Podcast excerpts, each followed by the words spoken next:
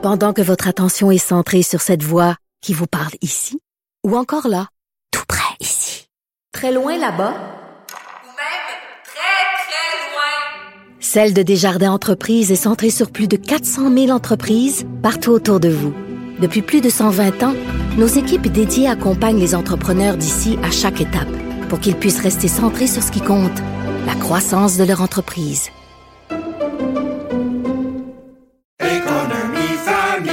Ici Ricardo. Et Émilie, marchand d'IGA. On a envie de vous inspirer à bien manger. À moins de 5 la portion. Suffit de repérer les produits valeurs sûres et de les cuisiner avec une de nos recettes. Les valeurs sûres, c'est bien pensé, hein? Bien sûr! Détails sur IGA.net.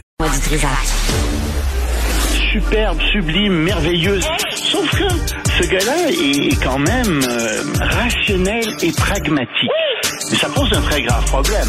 Je t'assure qu'il n'y a aucun politologue sérieux qui va te dire Un politologue, pas comme les autres. Loïc Passy. c'est pas le temps de faire ça. Loïc, bonjour. Bonjour Benoît. Alors, la Georgie est en train de se russifier, d'après toi. Oui, c'est- un État dont on parle pas souvent, la Géorgie. C'est- C'est tout petit, c'est 4 millions de personnes et c'est situé euh, sur les bords de la mer Noire, du côté est, donc pas très loin de l'Ukraine en fait. Et euh, la Géorgie ressemble beaucoup à l'Ukraine euh, après, euh, enfin, à, à plusieurs égards, parce que c'est un pays qui a déclaré son indépendance euh, de l'Union soviétique à l'époque en 1991. Il y a eu une révolution en 2004 euh, qui, qui poussait vers la démocratie. On a appelé ça la révolution des roses. Euh, puis il y a eu une alternance démocratique depuis 2012. Et donc c'est un pays qui devient de plus en plus démocratique. C'est un pays aussi qui veut coopérer de plus en plus avec l'Union européenne. Euh, même que l'année dernière, euh, ils ont dit qu'ils voulaient rejoindre immédiatement l'Union européenne. Et donc il y a des choses qui se font là-dessus. Ça fait pas l'affaire des Russes, parce que c'est un pays qui était dans la sphère d'influence des Russes. Alors les Russes ont poussé des populations russes euh, de euh, la Géorgie, euh, en Abkhazie et en Ossétie du Sud, à se déclarer indépendantes. On ne peut pas penser à quelque chose, ça, dans le Donbass, par Mhm, hasard? mhm. euh, et euh, plus que ça, les Russes ont fait des pressions, ont infiltré euh, le gouvernement, et euh, le gouvernement actuel est un gouvernement qui euh, est un peu divisé, c'est-à-dire que il y a la présidente qui est très pro-démocratie, qui veut rentrer dans l'Union européenne, et le Premier ministre, euh, qui malheureusement, euh, avec son parti à la majorité, veut pas vraiment ça. Et ils viennent de faire projet de loi euh, qui est vraiment euh, très dangereux pour la liberté de presse, pour les droits individuels, parce que ce qu'on veut faire, euh, c'est tout simplement que les médias et euh, les ONG qui reçoivent 20% de financement de l'étranger se déclarent agents étrangers. Or, un média qui reçoit 20% de l'étranger, ça peut être de la pub, ça peut être des abonnements, ça peut être Mhm. toutes sortes de choses. Mhm. Puis tu comprends bien que des organisations comme Amnesty International, oui, reçoivent énormément de l'argent de l'étranger. Or, être déclaré euh, agent étranger, ben, dans l'esprit, euh, si tu veux, post-soviétique, ça, ça vient de ça, c'est être déclaré espion, être déclaré traître à la patrie. C'est ça que ça veut dire. De manière très intéressante, cette loi-là, une loi comme celle-là, a été passée en Russie en 2012. Et ça a servi à Poutine à écraser les médias, à écraser aussi euh, les ONG, les droits civils, etc. Ouais. Et ça a été passé dans d'autres pays, en Biélorussie, au Tadjikistan et en Azerbaïdjan. Hmm. Donc la population en Géorgie est pas contente du tout. Euh, 80% des gens veulent entrer dans l'Union européenne. Il y a énormément de manifestations depuis deux jours. Il y a eu 66 arrestations. C'est assez brutal ce qui se passe là-bas, mais ça fait rien. Les députés continuent à aller dans cette voie-là. Les, députés de la majorité continuent. Là, tu dis, mais, pourquoi? Puisque la majorité de la population est en faveur de l'entrée dans l'Union européenne et que Joseph Borrell, qui est chef de la diplomatie de l'Union européenne, a dit, écoutez, là, ce que vous faites là, ça va contre les valeurs et les standards de l'Union européenne. Ça va pas vous aider à entrer dans l'Union européenne. Mais ils continuent. Alors, eux disent officiellement que c'est pour des raisons de transparence, etc. Mais ce qu'on comprend, c'est que quand on regarde, quand on fouille, c'est que malheureusement, la Géorgie est devenue ces dernières années un État de plus en plus corrompu. Et alors que c'était un pays qui euh, était en train de efficacement lutté contre la, la, corruption. Ils étaient au 41e rang sur 180 pays avec un score de 56 selon Transparency International. Ces dernières années, ben ça va plus du tout. Et euh, en fait, euh, depuis que le parti au pouvoir, le parti Rêve georgien est là, la corruption a énormément augmenté dans le pays.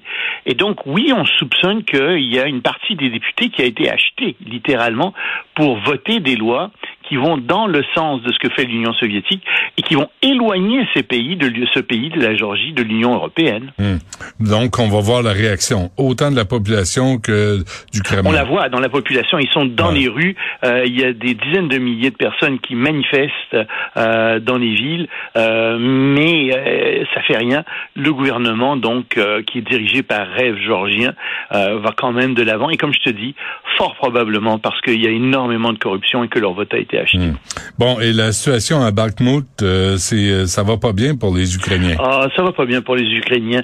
Euh, euh L'OTAN a déclaré qu'il y avait de fortes chances que dans les prochains jours, Bakhmut tombe, ou plutôt de, de forts risques, devrais-je dire. Et donc ça, c'est euh, c'est quelque chose qui semble perdu. Tu sais, je t'avais dit euh, cette semaine qu'une des raisons pour lesquelles Zelensky euh, était peut-être en faveur de de, euh, de, de, de qu'on continue à combattre à Bakhmut, c'était symbolique aussi, mais c'était peut-être parce que ça démoralisait l'armée russe, etc.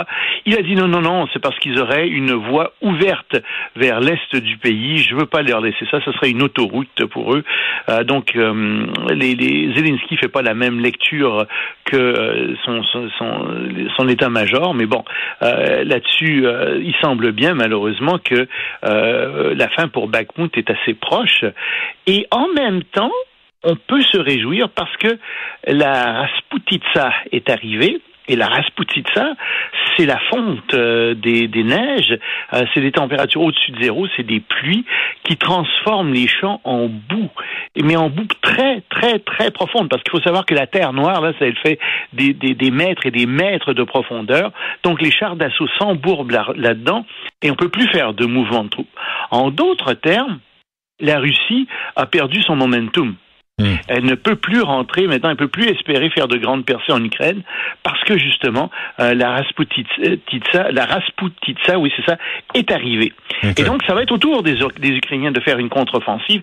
D'ailleurs, il y a des médias qui révèlent que les Ukrainiens ont été invités euh, par euh, l'OTAN à faire des jeux euh, d'offensive, de, des jeux militaires pour voir comment ils pourraient gagner du terrain. Et, et donc je pense que euh, on se dirige vers une offensive ukrainienne dès que euh, la Rasputitsa sera terminée et que le couvert végétal sera revenu. OK. Et avant qu'on se quitte, Loïc, un mot sur euh, ces attaques contre les installations électriques euh, aux États-Unis? Oui, et ça doit nous inquiéter parce qu'on en a beaucoup d'installations électriques, nous aussi. Et il y a une recrudescence des attaques contre les installations électriques. En 2022, il y a eu 163 incidents contre 94, soit par exemple en, en 2000. Alors, on s'attaque au centre de, de redistribution, beaucoup de, de, l'électricité, tu sais, là où il y a plein de transformateurs, etc. Alors, on tire figure-toi, sur ces euh, sur ces installations. On y met des bombes, euh, il y a des attaques, etc.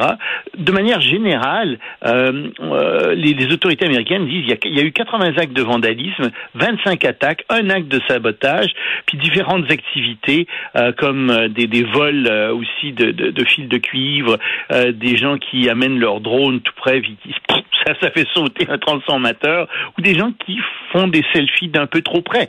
Mais ça pose un problème aux États-Unis et donc on a décidé de protéger ces installations électriques et de construire des murs de protection, des murs par balle autour de ces installations et d'augmenter la redondance aussi des installations, donc de multiplier les installations pour que le, le, le système euh, soit plus souple et qu'on puisse, euh, en cas de panne, plus facilement euh, faire redonner aux gens l'électricité. Très bien. Loïc Tassé, merci. À demain. Salut, à demain.